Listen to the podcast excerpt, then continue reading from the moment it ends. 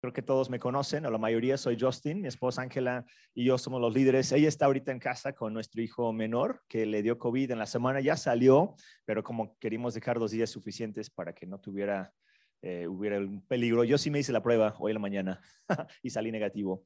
Qué incómodo esa prueba. Ah, pero todo bien en casa. Gracias por sus oraciones. Creo que algunos, sé que algunos supieron de la situación, estuvieron orando. De hecho, la semana pasada ni, ni venimos por lo mismo. Ah, pero sí estuvimos en Zoom y compartió Víctor, increíble el mensaje, nos encantó. Ah, y lo he dicho muchas veces, pero siempre esta primera reunión lo tenemos también en línea. De hecho, ahorita tenemos la transmisión por Zoom. Saludos a los que nos están acompañando ahí por Zoom. De hecho, creo que Ángela está ahí. Si en algún momento te sientes, em, bueno, cansado, ¿no? O, este, o enfermo o algo y no te quieres venir, siempre está esa opción también de acompañarnos en línea. Queremos seguirlo haciendo.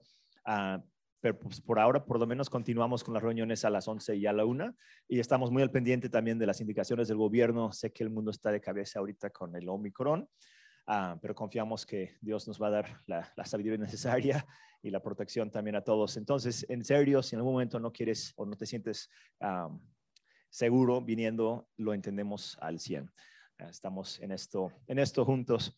Pero cuando estamos aquí, lo vamos a disfrutar, eso sí. Entonces, si quieres café, aquí en la parte de atrás, el café está riquísimo. Oscar, el barista profesional, cada vez mejor, ya sueña con cafés, yo creo, ¿verdad? Ah, está esa opción. Hay postres y no sé cuántas cosas, fruta allá. La idea con este tiempo realmente es platicar un poco acerca de Dios, pero en compañía de otras personas. Entonces, tratamos de siempre tener como una pues una reunión, ah, no sé si informal es la palabra correcta, pero por lo menos amistosa, amigable, no sé, un lugar en familia donde puedes aprender acerca de Dios, pero no como una clase, no como algo académico y no como algo religioso, porque Dios es real todos los días de la semana. Él no solamente los domingos está aquí como que queriendo obligarnos a cambiar nuestra forma de pensar. Dios está con nosotros todo el tiempo, donde vayamos, con quien estemos y Él nos ama en todo momento. Yo lo, yo lo creo con todo mi corazón. Entre semana es cuando más necesito de Dios, porque los domingos aquí estamos y la vida está fácil, ¿no? Por decir, porque estamos aquí, pero en la semana, cuando estás solo, es cuando más necesitas de Dios. Entonces, mi, mi meta cada semana, mi oración también es que este tiempo sea un tiempo como de paz, de alegría, de conexión con Dios para que durante la semana también puedas seguir teniendo esa relación propia individual con Él. Todos tenemos una relación directa con Dios. No necesitas que alguien más te diga qué creer acerca de Dios, cómo vivir tu vida. Es, tu vida y Dios es tu Dios y al mismo tiempo estamos en una comunidad, estamos rodeados de personas importantes para Dios, importantes para nosotros, familiares, amigos, personas que necesitan de lo que Dios ha hecho en nosotros. Entonces, pues esa es la meta cada semana, ¿no? Poder tener un encuentro con Dios y también poder desarrollar amistades y, una relación con otras personas. Voy a platicar acerca de un pasaje en la Biblia, en 2 Corintios, por un rato, como media hora, tal vez, y después vamos a cantar unas canciones al final ah, y vamos a terminar más o menos a las 12. Ese es el plan el día de hoy. Entonces les invito a pues a que vean ah, los versículos, van a estar aquí en la pantalla y también hay un código QR, si no alcanzas ver la pantalla, creo que todos alcanzan, pero si no llegaras a alcanzar, puedes escanear el código QR con tu teléfono, como en los restaurantes, y te lleva a una página donde está, están este, los versículos y también la letra de las canciones que al rato vamos a, vamos a cantar. Entonces voy a leer 2 Corintios 4, del 5 en adelante, es un pasaje un poquito largo, y luego vamos a orar. Si lo quieren ver aquí en la pantalla, ah, es esta una página de, de, escritura de la Biblia, entonces ah, es un poco largo. Aquí el contexto, ah, el apóstol Pablo está escribiendo una carta a una ciudad, la ciudad de Corintos, Corinto, y está escribiendo por muchas razones diferentes, pero en, en parte está hablando de su relación con las personas que están leyendo la carta. Entonces, si en algún momento has mandado un correo a alguien que no habías visto por mucho tiempo, preguntándole cómo estás, eso es lo que estaba haciendo, mandando una carta, saludándolos, dándoles indicaciones. Pero en, este, en esta parte en específico van a, van a ver que él está hablando muy de corazón acerca de cómo él había sufrido por ellos, cómo estaba sufriendo, no porque eran malas personas, pero cómo sus luchas en la vida ah, eran para para el bien de las personas que están escribiendo la carta. Y leí este pasaje ahora en la semana y, me impactó mucho porque vi como la, como la lucha de Pablo y yo creo que la lucha de la gente que leía su carta de, de encontrar sentido en, en las complicaciones de la vida creo que todos estamos de acuerdo que en esta vida hay mucho dolor y hay mucha alegría, como que las dos cosas y a veces en el mismo día, como que es una montaña rusa de emociones y hasta viendo en Instagram, por ejemplo, ves que alguien nació su bebé y wow, qué bien, y al siguiente falleció el abuelo de alguien más y qué horror. Y es una, una alta y baja de emociones impresionante en toda la vida. Y eso no es algo nuevo con las redes,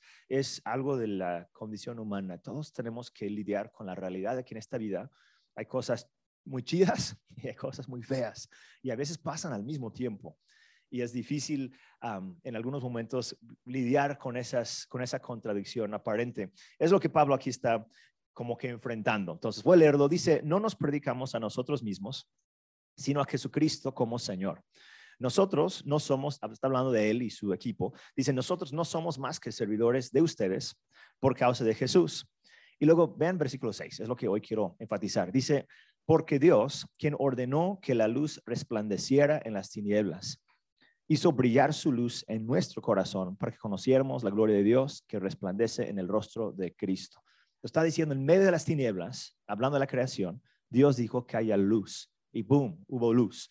Lo está diciendo el mismo Dios que hizo esto, que creó el mundo, que inventó la luz, Él ahora está poniendo luz en nuestras vidas, en nuestros corazones. Luego dice, pero tenemos este tesoro en vasijas de barro para que se vea qué tan sublime poder viene de Dios y no de nosotros.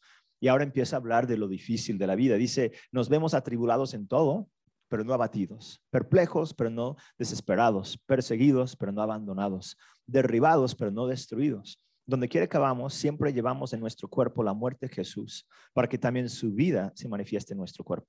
Pues a nosotros los que vivimos siempre se nos entrega a la muerte por causa de Jesús, para que también su vida se manifieste en nuestro cuerpo mortal. Así que la muerte actúa en nosotros y en ustedes la vida.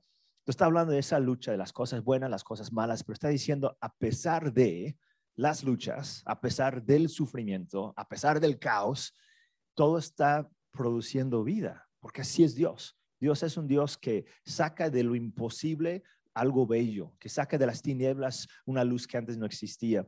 Y es para el bien de las personas que están leyendo la carta, pero pues también para nosotros. Verso 13 dice, escrito está, creí y por eso hablé. Con ese mismo espíritu de fe también nosotros creemos y por eso hablamos, pues sabemos que aquel que resucitó al Señor Jesús nos resucitará también a nosotros con Él y nos llevará junto con ustedes a su presencia. Todo esto es por el bien de ustedes, para que la gracia que está alcanzando a más y más personas haga abundar la acción de gracias para la gloria de Dios. Y termina así, por tanto no nos desanimamos al contrario, aunque por fuera nos vamos desgastando, por dentro nos vamos renovando día tras día, pues los sufrimientos ligeros y efímeros que ahora padecemos producen una gloria eterna que vale muchísimo más que todo sufrimiento. Qué increíble perspectiva. El sufrimiento efímero, me encanta esa palabra, el sufrimiento temporal, dice, eso está como que es pasajero, pero está produciendo algo realmente glorioso, realmente permanente. Yo jamás pienso así cuando estoy sufriendo. Yo nomás pienso, qué horror, qué horrible, qué terrible. Pero él está viendo más allá del sufrimiento actual. Verso 13, perdón, 18, dice, así que no nos fijamos en lo visible, sino en lo invisible, ya que lo que se ve es pasajero, mientras lo que no se ve es eterno. Hay muchísimo, muchísimo, muchísimo que se podría decir de este pasaje. Es, es un poco largo, ah, pero quiero hablar un poco acerca de esa Ah, de cómo lidiar con las complicaciones de la vida, en especial las altas y bajas que enfrentamos. ¿Cómo podemos mirar la vida? ¿Cómo podemos ah, conocer a Dios y servir a Dios y seguir a Dios cuando hay cosas que aparentemente no están funcionando bien o más allá que eso, que están, se sienten como muerte, se sienten como destrucción, se sienten como una pérdida. ¿Cómo podemos seguir a Dios y qué es lo que Dios estará haciendo en nosotros? Vamos a orar si me quieren acompañar ah, y vamos a empezar con este tiempo hoy. Dios, gracias por tu presencia en todo momento. Sabemos que estás con nosotros hoy, que estás no solamente mirándonos, sino estás acompañándonos, Señor. Estás ayudándonos. Tú estás involucrado en nuestras vidas y hoy ponemos en tus manos no solamente este tiempo, sino en nuestras vidas ah, de lunes a sábado, Señor, cada, cada meta que tenemos esta semana, cada proyecto, cada cita, cada necesidad. Dios, tú ya lo, ya lo sabes, ya lo conoces y sabemos que tú tienes grandes planes para nuestro, nuestro bien. Pedimos que nos ayudes hoy a entender un poco más tu corazón, Señor, y entender esta vida que nos has regalado. Te damos gracias en el nombre de Jesús. Amén. pues esa, como mencioné al inicio, esa, esa, parte de la luz, que Dios dijo que haya luz, es lo que quiero enfatizar un poco y me hizo pensar en el, en el concepto de la luz. Y no sé cómo son, cómo son ustedes cuando se duermen.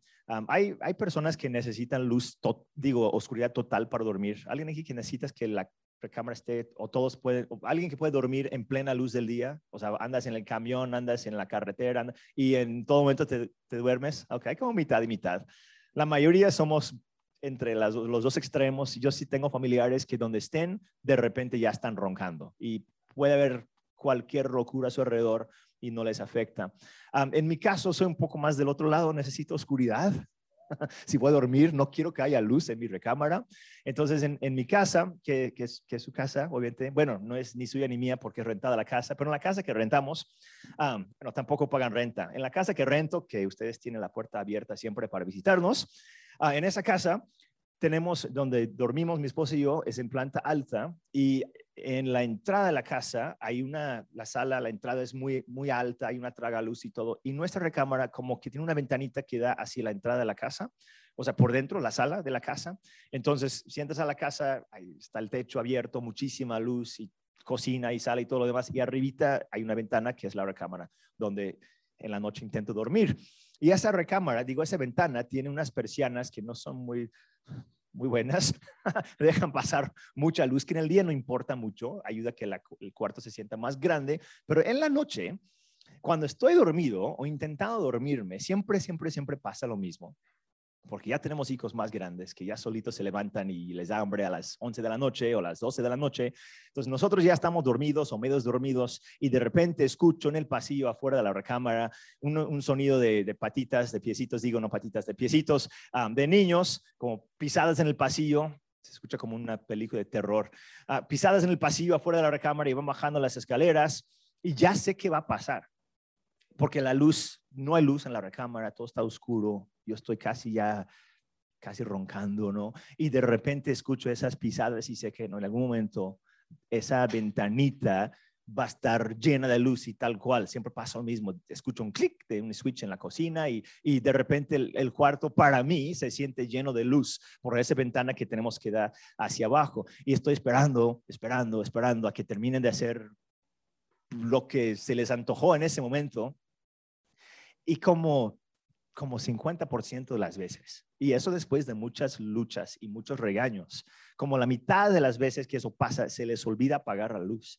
Y escucho otra vez las patitas, digo, los piecitos subiendo las escaleras y veo que la luz sigue prendida. Y les grito, apaga la luz, ¿no? Se me sale la, la parte muy humana. Este, y, otra vez van, bajan y apagan la luz. O peor, a veces estoy dormido y me despierto y me doy cuenta que en algún momento alguien bajó y prendió la luz y se olvidó, se le olvidó apagarlo y se fue a dormir. Y tengo que yo bajar a las 2 de la madrugada y apagar la luz. Porque algo tiene la luz que interrumpe la oscuridad, vence la oscuridad. Ah, menos si eres de esas personas que en cualquier lugar, cualquier situación te puedes dormir. Si es así, me siento celoso de tu habilidad, de tu capacidad.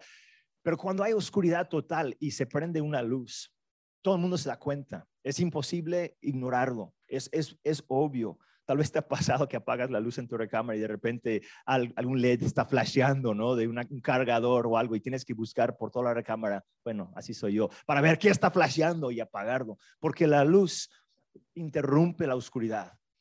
La luz tiene el poder de de cambiar una situación, un ambiente, un contexto oscuro a algo diferente. Cuando quieres dormir, eso es algo negativo, pero el resto del tiempo es, es, es, algo positivo, es algo importante. Si estás manejando de madrugada y empieza a salir el sol, es, es bello, es hermoso, alumbra el paisaje, la carretera, donde estés eh, viajando. Esa luz tiene la capacidad y el poder de transformar una situación por completo. Es mi hora favorita de manejar, cuando de repente el amanecer y ves el sol empieza a cambiar todo el paisaje. Y así hablando, hablando Pablo a, a los corintios, les dice el mismo Dios que dijo que resplandeciera la oscuridad, que hubiera luz en medio de la oscuridad, de las tinieblas. Ese mismo Dios está transformando nuestras situaciones. Y, por el tiempo no puedo ir frase por frase, sería muchísimo, pero si después lo quieres volver a leer, se nota que Pablo está aquí como que interactuando mentalmente, pensando sobre esa vida difícil que él está viviendo, esas experiencias que está teniendo, pero está viendo más allá Pudo haber escrito una carta diciendo, y amigos, hermanos, oren por mí porque me hicieron esto y lo otro y me pasó tal cosa y esta persona me, me rechazó y me traicionó y esta enfermedad. O sea, una listota, ¿no? De cosas feas que le habían, le habían ocurrido. Y en otros pasajes medio los menciona, pero nunca queja. Pero aquí tenemos como una, como una apertura, una ventana al alma de, de Pablo y, y yo creo que es una revelación de Dios también, de cómo podemos visualizar, cómo podemos entender las situaciones que estamos viviendo. Anoté algunos pensamientos sencillos, nada más, creo que son cuatro. Cuando, cuando, cuando pienso en Dios, cuando pienso ah, en esa contradicción, en esa complicación, porque la vida es complicada, no es, es, no sé qué otra palabra usar, es buena es difícil al mismo tiempo. Y es así siempre. Yo creo que quisiéramos por lo menos yo quisiera tener como unas, unas reglas, como unas, unos principios básicos que siguiendo estos tres pasos, ¡boom!, la vida se hace fácil. es lo que como que siempre quisiera tener. Nada más haz esto y esto y esto y esto y ya, ya no tienes que luchar con nada. La vida no funciona así. es, es imposible encontrar tres principios para el éxito total o cinco pasos para que haya felicidad completa o no sé, como que hay principios que nos ayudan, eso sí, la Biblia está repleta de enseñanzas. De hecho, el concepto o la idea de la sabiduría es esa. Es, aprender cómo funciona la vida para, para vivirla bien, para tener menos dolor y más, más bendición o, o más paz y alegría. Entonces, por un lado, sí, es de hecho, los domingos es lo que hacemos, ¿no? Nos juntamos para platicar de cómo vivir esta vida. Y es una, un reto que todos tenemos, aprender más acerca de Dios, cómo podemos tener un mejor matrimonio, ser mejores trabajadores, ser mejores de todo, ¿no? ¿Cómo, cómo podemos aprender? Y está chido. Pero nunca vamos a encontrar como que, como que la solución para que de repente nunca hay sufrimiento para que de repente, wow, ya, ya todo está fácil, todo es sencillo, todo es claro, como que siempre, siempre en las, en las buenas hay malas, ¿no? Y en las malas hay buenas. Y, y Pablo está, no lo va a negar aquí, no está mintiendo, no está diciendo nada más sigan a Cristo, amigos, y todo va a estar súper bien. Está siendo súper transparente, diciendo, yo estoy siguiendo a Cristo y estoy pasando por unas cosas bien complicadas pero es para algo. Es con una meta, con una, con una bendición que viene como consecuencia. Y ahí viene la diferencia entre el nada más aguantar las locuras de una vida complicada y el estar conectado con un Dios que tiene un plan y un propósito. Un Dios que tiene emociones, que tiene amor genuino por nosotros. No, no estamos nada más pasando por una vida loca con tormentas por este lado y naufragios por este lado y gritos y golpes. Estamos, estamos siguiendo a un Dios, acompañados de un Dios que es capaz de transformar las cosas. Y lo enfatizo porque he sentido en algunas ocasiones ah, como que la tentación ante alguna situación difícil de nada más querer como que como que arreglarlo yo como decir, ok, voy a hacer esto y esto, y, se me olvida a veces que cuento con la presencia de Dios. O a veces llego a pensar casi, casi que Dios existe para, mis, para escuchar mis quejas, nada más. ¿No? Entonces, ¡ay, Dios! Y luego continúo con mi vida. Y, y aquí lo que encuentro en Pablo es una perspectiva ah, mucho más sano, mucho más sana de Dios y, y, mucho más bíblica. Porque empezando desde la creación, dice, mire, el Dios que cuando vio la oscuridad era el universo antes de su creación. Ese Dios que dijo que haya luz y hubo luz. Está haciendo referencia a Génesis 1, empieza a hablar de, no, en Génesis, no aquí, pero en Génesis, cómo Dios formó el mundo. Había caos total. hablando de complicaciones, hablando de cosas raras y locas y confusas. El mundo estaba en total desorden. Y llegó Dios con su voz, con su poder, con su presencia, con su diseño, con su creatividad, con su visión. Empezó a hacer orden. Empezó a producir algo que antes no existía. Y me hizo pensar mucho en mi vida. Porque repito, la tendencia tal vez humana, y, y por un lado no es siempre mala, pero la tendencia humana es ante alguna situación decir, ok, ¿qué puedo hacer? ¿No? No tengo dinero para tal cosa, ¿qué puedo hacer? Pues puedo vender esto, puedo trabajar acá, puedo hacer lo otro, o tal vez no va a haber suficiente. Ante una enfermedad, ¿qué hago? No, pues llamo al doctor, voy al hospital, compro pastillas, hago esto, hago más ejercicio, tomo más agua ante una situación en el matrimonio o en la familia, ¿qué hago? No, pues voy a luchar más, voy a hacer esto, voy a separarme, voy a ir con una terapeuta o algo así. Ante todas las situaciones que enfrentemos en la vida, la tendencia humana es decir, ¿qué puedo hacer yo? Y repito, está bien. Eso es mejor a decir, ay, no, pues ni modo, voy nada más sufrir. No, tenemos que activarnos, ¿no? Dios nos dio juicio cabal nos dio energía, nos dio pues inteligencia suficiente, pero no nos dejó solos. Y ahí está la parte que tenemos que recordar siempre, que Dios interviene en nuestras vidas. Dios sigue creando. Y mencioné que anoté algunas cosas. La primera cosa que anoté es esa, la creación de Dios o la intervención de Dios en nuestro mundo. Tenemos que, que estar siempre conscientes, incluso confiando que en mi situación no estoy solo. Mi, solución no es solamente reacomodar las piezas de mi vida para encontrar una solución.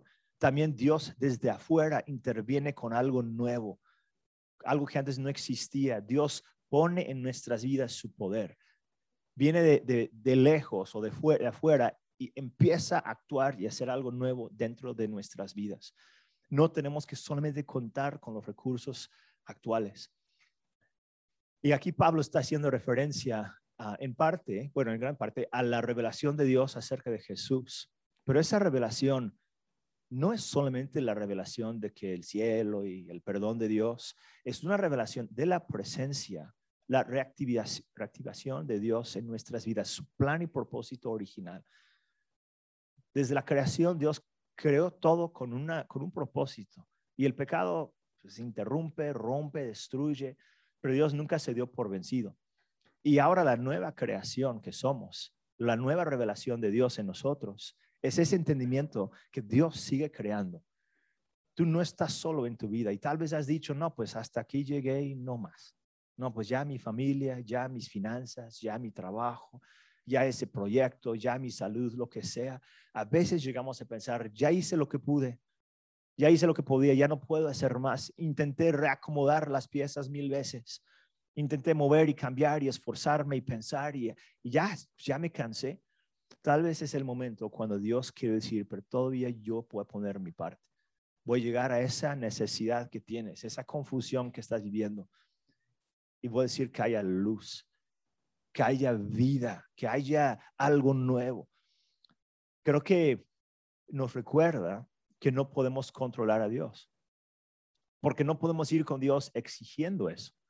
No, no puedo llegar, no puedo llegar con Dios diciendo, Dios, tienes que darme esto y ya, me lo debes. No, no nos debe nada. Pero es nuestro Padre celestial y nos ama con todo su corazón. Y nada más ve la vida de Jesús.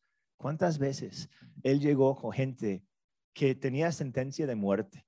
La lepra, viudas, personas que habían perdido seres queridos, Lázaro, otras personas que murieron. ¿Cuántas veces Jesús llegó a una situación imposible y habló algo, hizo algo, cambió algo, transformó algo y hubo una nueva vida en ellos? Y les quiero, les quiero animar que Dios siga haciendo eso hoy en día todavía hay muerte, todavía hay enfermedad, todavía hay pérdida. No, no, podemos como humanos, yo creo, entender todo y saber todo, pero tampoco caigamos en la tentación de decir, como no sé todo, como no puedo cambiar o controlar a Dios, entonces estoy solo. Tampoco es eso. Más bien existimos y vivimos y, y descansamos incluso sabiendo que Dios sigue creando cosas nuevas, sigue interrumpiendo en nuestras vidas, sigue depositando algo. Y te quiero animar, si estás pasando por una situación difícil, ya mencioné muchas, pero podría ser familia, salud, muchas cosas más, que, que vuelvas a mirar a Dios como tu creador y que digas, Dios, ¿qué más quieres añadir a mi vida? ¿Qué quieres, cómo quieres ampliar lo que soy? Porque a veces estaríamos conformes, estaríamos contentos nosotros sobreviviendo nada más. Y Dios quiere crear algo nuevo. A veces diríamos, Dios, pues con que pagues la luz, ¿no? La renta y las colegiaturas, ya, ya ayúdame con esto, porfa. Y Dios está diciendo, no, pero estoy soñando con algo mucho más grande que eso otro ingreso, otro trabajo, otra puerta, otra, otro hobby, lo que sea. Y, y, pasamos por momentos complicados, pero es porque Dios está ampliando y ensanchando quienes somos. Él está creando y nosotros buscando nada más sobrevivir. Creo que necesitamos volver a creer en un Dios y volver a confiar en un Dios que es creador, que es un creador para nosotros, que sigue haciendo cosas muy buenas, muy grandes, inesperadas, a veces espantosas, proyectos que no esperábamos y que no sentimos capaces de hacer, pero Dios sabe lo que tú puedes lograr y Él está haciendo algo en ti. La segunda cosa, y quisiera volver a leer todo, pero no lo voy a hacer. Ah, la segunda cosa, cosa que anoté, primero era creación. La segunda cosa es aceptación. Aceptación, porque la creación de Dios habla de que Él ve lo que hace falta y dice que haya luz, ¿no? Que haya esto. Y ¡pum! Empieza a crear, formar. Pero entonces podemos llegar a pensar, ah, pues que lo haga Dios, ¿no? Si, estoy luchando con algo, pues que se encargue Dios. Él tiene poder ilimitado. Yo pues aquí voy a estar nada más jugando videojuegos y disfrutando mi vida y que Dios se encargue. Dios te acepta como eres, te celebra como eres, te ama como eres, te creó como eres. Vivimos en una sociedad que nos dice todo el tiempo qué nos hace falta, ¿no? Bajar cinco kilos, ¿no? Comprar ese nuevo vestido, viajar a esa isla en Cancún, hacer algo, ¿no? Siempre estamos pensando, pues me hace falta eso. Otro es mejor que yo porque mira lo que logró y yo aquí estoy estancado, sufriendo. Vivimos una sociedad, y no solamente hoy en día, e, eso ha sido de siempre, desde siempre, donde nos, las cosas que nos hacen falta nos hacen sentir mal. Pensamos que no, pues tengo que cambiar esto. Y si no lo puedo cambiar, lo tengo que ocultar. Tal vez has tenido experiencia de tener que buscar un nuevo trabajo y te piden tu, tu currículum y lo tienes que como que poner bonito, ¿no? Tal vez hubo una, unos dos, tres años que no hiciste nada o un trabajo que te da pena o algo y como que a ver cómo le pongo para que no se den cuenta de lo que no soy, de lo que no tengo y ponemos así, wow, mi educación y mis talentos y mis experiencias. Pero bien que sabemos que también hubo unas rachas feas en ese tiempo, también pasamos por situaciones no tan bonitas. Pensamos que tenemos que poner todo bonito para que nos acepten, para que nos contraten.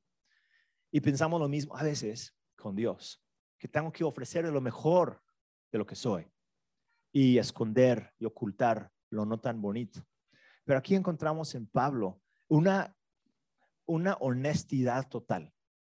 Él decía, estamos medios muertos, Estamos abatidos, estamos golpeados, estamos sufriendo esto y esto. Y no le daba pena. Para él era como que, pues, esto es lo que soy. Se llamó vaso frágil. Hoy en la mañana estaba haciendo algo y me hice un mi desayuno y empecé a lavar los trastes y tiré un vaso de cristal y se rompió. Nomás cayó tantito así y se rompió, se hizo pedazos. Y él estaba diciendo eso, soy un vaso frágil, o sea, un empujón y rompo. Dice, pero tengo ese, este tesoro en un vaso frágil para que la gloria sea de Dios, para que resplandezca Dios a través de mi debilidad. Y te quiero, te quiero insistir, porque la tendencia es olvidarnos de esto cada rato. Te quiero insistir que tus debilidades también son agradables para Dios. No estoy hablando de, de pecados o de cosas que realmente están lastimando a alguien más. Eso, pues, obvio, vamos a tratar de mejorar y cambiar. Dios lo, lo hace.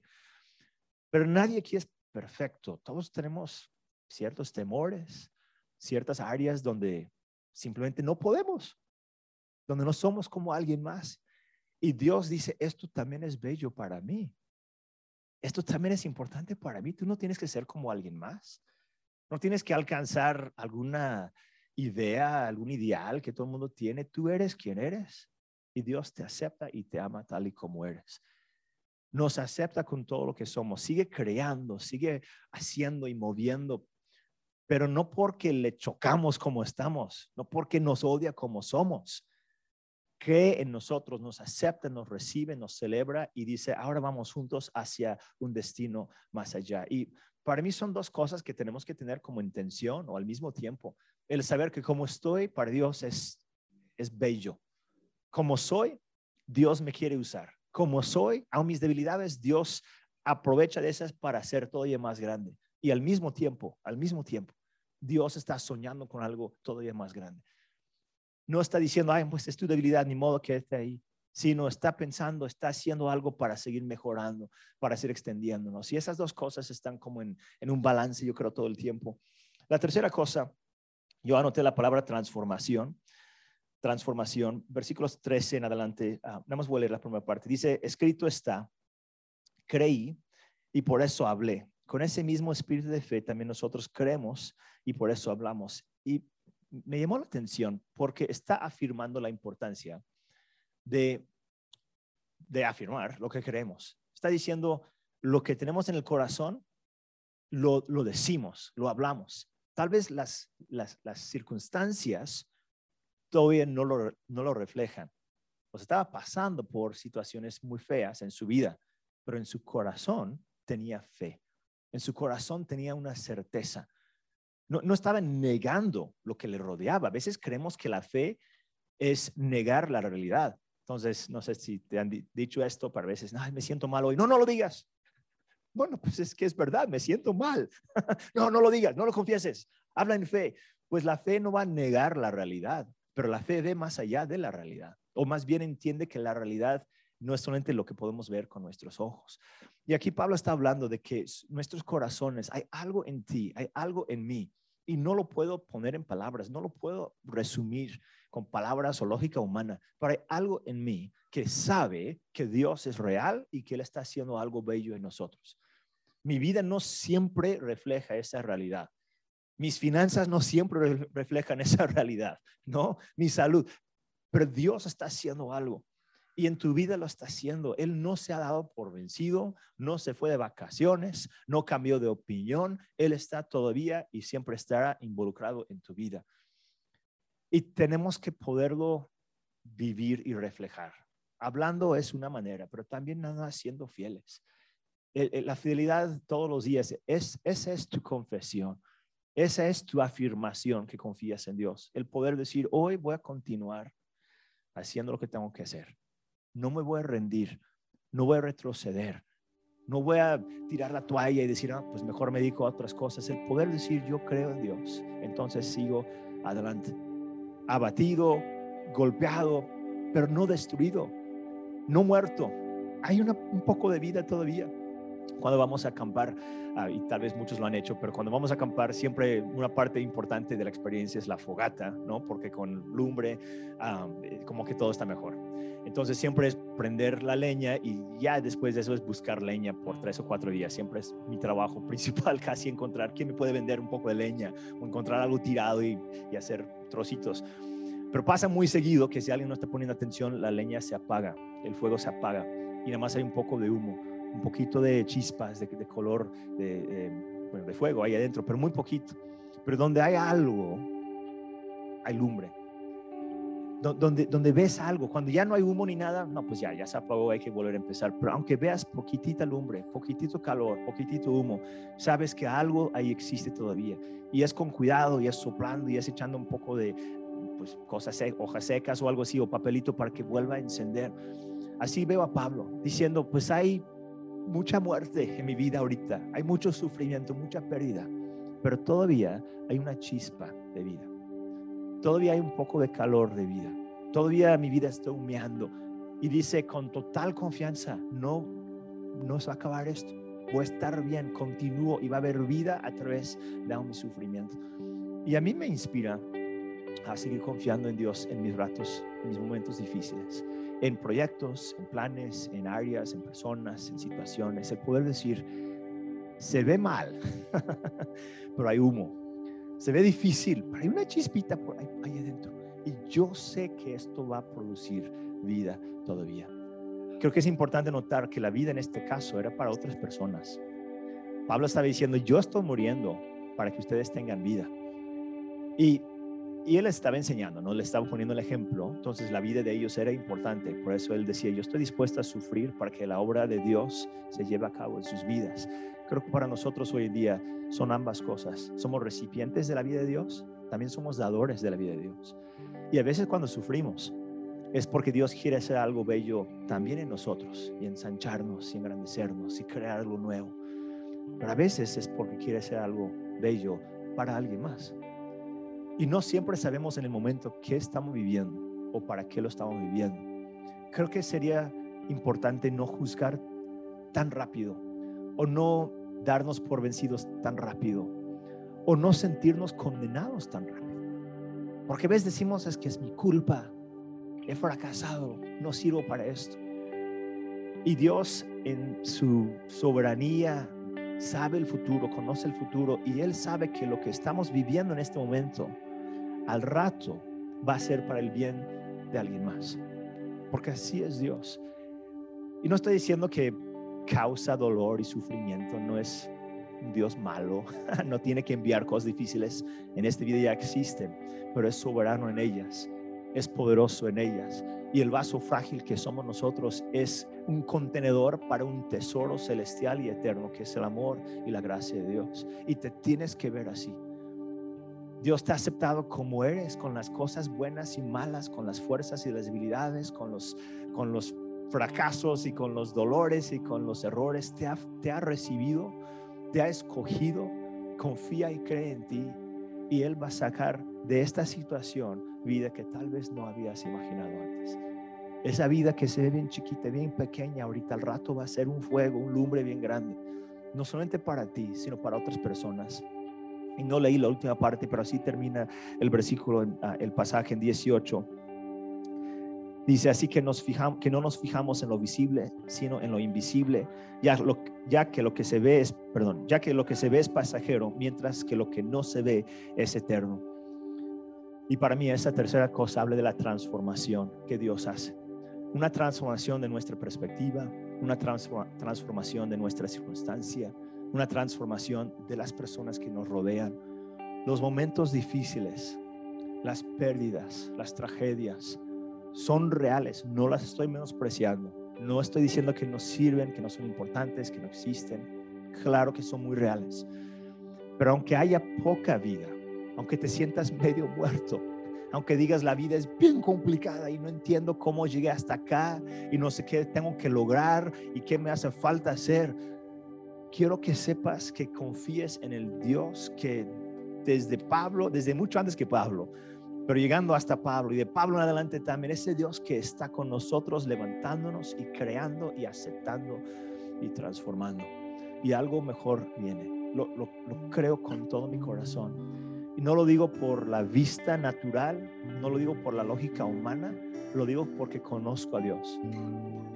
Conozco a un Dios que jamás se ha dado por vencido. Un Dios que jamás ha dicho, no, con Él no puedo, ni yo puedo con Él, ni yo puedo con ella. Dios hace lo imposible en todos nosotros. Y si estás pasando por algo feo o difícil o complicado, o incluso algo muy interno, tal vez tal vez angustia, tal vez depresión, tal vez algo, incluso dices, yo no sirvo, yo no puedo, yo quién soy. Pensamientos a veces bien feos nos, nos empiezan a afectar. Quiero que escuches más bien la voz de Dios diciendo que en ese vaso frágil, Él ha depositado, Él ha decidido depositar su tesoro en ti, en mí. Somos vasos frágiles, contenedores del tesoro más grande que este universo ha conocido. Y Dios es fiel y poderoso y sabio para llevar a cabo su plan en su vida, en tu vida, en mi vida. ¿Por qué no nos ponemos en pie para terminar con este tiempo? Si quieres, si puedes físicamente ponerte en pie, cerrar tus ojos, vamos a orar juntos. Y luego nos van a dirigir los músicos en un tiempo de alabanza. ¿Por qué no cierras tus ojos? Si hay algo específico en tu vida, quizás es momento de entregarlo en manos de Dios. O tal vez no hay nada, tal vez es nada más un reafirmar de, tu, tu relación y tu fe en Él. Señor, te damos gracias por tu amor por nosotros. Gracias porque hoy podemos poner en tus manos cada sueño, cada, cada sueño roto también, Señor, cada cosa buena o mala que está llenando nuestros pensamientos o nuestras emociones. Señor, es un mundo complicado, es una vida donde no hay reglas sencillas, donde no todo es fácil. Pero tú eres fiel, Señor, de eso estamos seguros. Tú eres fiel, tú estás con nosotros y hoy queremos poner una vez más, por milésima vez, Señor, nuestra confianza en ti. Reafirmando nuestra fe, reafirmando nuestro compromiso, sabiendo que tú te vas a encargar de nuestras vidas, de nuestro éxito, de nuestro fruto. Señor, que tú tienes algo grande que estás logrando, que vas a usarnos para poder servir y ayudar a muchas personas más también, aún lo, lo difícil de esta vida, lo feo de esta vida. Lo vas a voltear, lo vas a cambiar, vas a crear algo bello en medio de la oscuridad. Estás a punto, Señor, de hacer algo imposible, algo divino que no hemos esperado. Lo, lo, lo queremos, Dios lo reafirmamos hoy. Te damos gracias.